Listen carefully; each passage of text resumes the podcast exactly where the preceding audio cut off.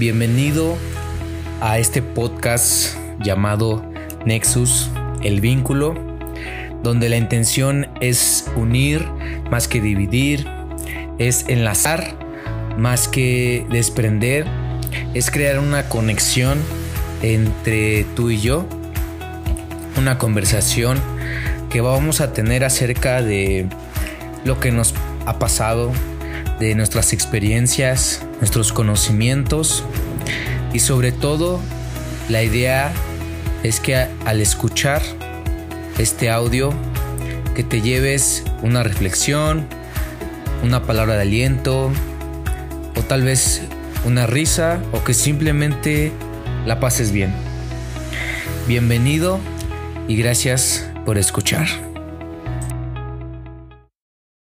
Hola, ¿qué tal? Mi nombre es Orlando Daniel y bienvenido a este podcast, a este nuevo proyecto que me estoy animando a hacer. Eh, estoy realizando mi primer episodio y bueno, déjame contarte un poco acerca de mí y la razón por la cual le puse a este podcast Nexus el vínculo. Pues mi apodo eh, es Nexus. Muchos de mis amigos me llaman así, Nexus. Cuando estaba en primero de, la preparatoria, cuando estaba en primero de prepa, eh, yo me autonombré así. Yo me puse así en Facebook como Orlando Nexus. Si me buscas en Facebook voy a aparecer. Y me gustó mucho. La razón fue por un videojuego, pero no sabía lo que significaba. Y si tú investigas el significado de la palabra nexus es un vínculo, es una conexión, es un enlace. Es eso lo que significa la palabra nexus. Y esa es la intención con este, este proyecto, que pueda conectar yo contigo, que pueda enlazar eh, y tener esa conexión a través de una conversación, a través de, de esta, esta charla Tal vez sea emotiva o tal vez no. Pero la finalidad es eso, hablar de temas y experiencias que me han pasado a mí y que tal vez te han pasado a ti y no te has dado cuenta.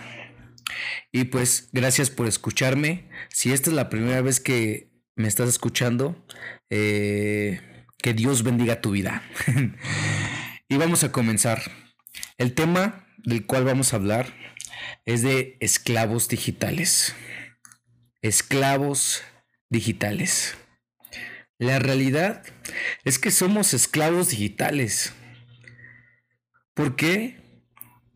Pues porque la mayor parte de nuestro tiempo nos la pasamos en las redes sociales. Nos la pasamos en Facebook y en Instagram. Y no nos damos cuenta de que se está librando una batalla por nuestra vida y por nuestros corazones. Porque lo que vemos lo que escuchamos es lo que consumimos y eso es lo que al final se queda grabado en nuestra mente y en nuestro corazón. Esa es la realidad. Porque si tú estás escuchando, eh, no sé, si estás viendo un video de risa, algo que te hizo reír, pues se va a quedar en tu mente guardado y después lo vas a recordar y te va a volver a hacer reír, pero fue lo que consumiste y lo que te trajo una risa después. Pero si ves un video triste, pues te va a traer tristeza, no hay de otra. La realidad es esa, se está librando una batalla no física por nuestras vidas. Y no sé si está exagerando, pero es que es la realidad. Y las redes sociales se han convertido en una parte fundamental de nuestra vida, porque es una imagen más de nosotros, es un muro donde podemos ver, socializar, hablar con otros. Y nos preocupamos sobre todo por exponer nuestras vidas, porque mostramos lo que hacemos, cómo nos vemos, las cosas que compramos, eh, todo, absolutamente todo o lo que queremos mostrar. Y no todo es malo, no todo el contenido que tú ves es malo, porque de eso quiero hablar, porque algo que te traiga un bien te va a liberar de esa esclavitud digital. Porque el ser esclavo de algo es estar sometido. Y por lo general, si yo te hablo de esclavitud, te vas a imaginar una cadena y una pesadez. La esclavitud trae pesadez. Y muchas veces las redes sociales traen una pesadez que no nos damos cuenta. La pesadez de la comparación, de la ansiedad, de la depresión. Cosas que no hacen bien a nuestras vidas. Pero bueno, creo que aquí lo fundamental es ser sabios al saber elegir lo que tú vas a ver y lo que tú vas a escuchar. Al final de cuentas, no podemos controlar al 100% lo que vemos y lo que escuchamos, tanto en Facebook como en Instagram, en las redes sociales. Pero sí podemos tener dominio la mayor parte, al menos al 90% lo podemos hacer. Al final, es una herramienta. Las redes sociales son una herramienta para todo. Porque es por ahí donde hablamos con nuestros amigos, donde publicamos nuestras fotos, donde nos acordamos del cumpleaños de un amigo. Porque la realidad es que Facebook nos recuerda los cumpleaños de nuestros amigos. para muchas cosas nos ayudan. Y qué bueno, porque es el medio por el cual ahorita pues muchas personas tienen trabajo. O sea, lo digital ahorita trae trabajo. Trae tantas cosas buenas. Y digo, wow, eh, es sorprendente. Pero hay muchas otras cosas que realmente están fuera de lugar. En serio están fuera de su lugar. Y para esto hay que saber utilizar. Hay que ser selectivos al ver y al escuchar. Porque es un hacha de gran filo. Y si la utilizas para lo bueno, te va a hacer de beneficio.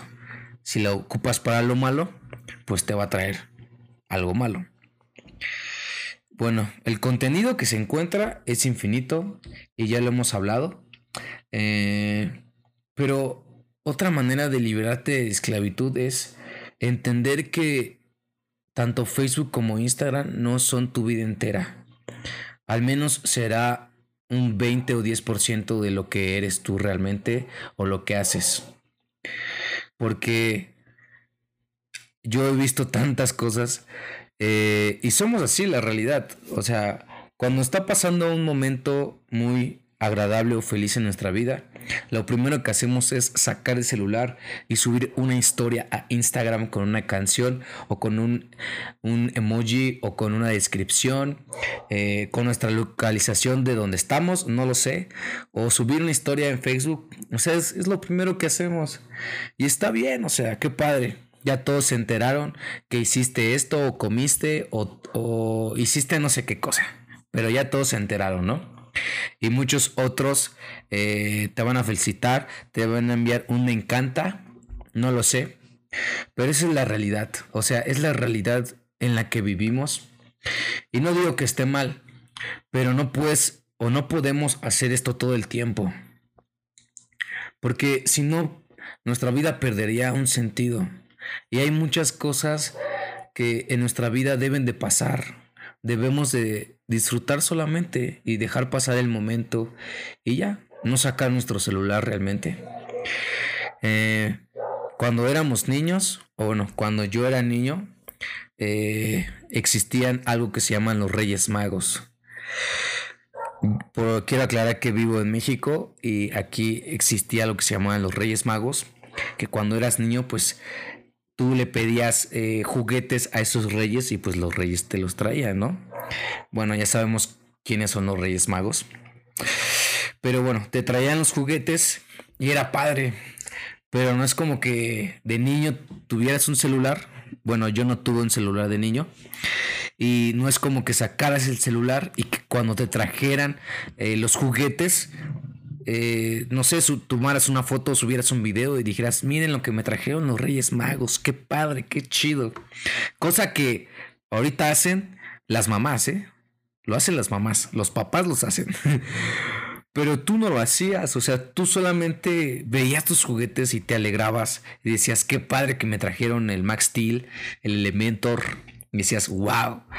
Y lo disfrutabas, o sea, era genial. Yo me acuerdo que eh, una vez en un Reyes a mí me trajeron, yo me levanté a las 5 de la mañana y vi mis juguetes y ya estaban ahí y dije, wow, o sea, me trajeron mi Transformers, mi Optimus Prime y dije, wow, o sea, y disfruté y recuerdo ese momento y me trae a mí felicidad, me trae alegría porque dije, wow, fue un momento tan padre que si en ese tiempo, siendo yo un niño, hubiera sacado el celular, hubiera perdido su valor.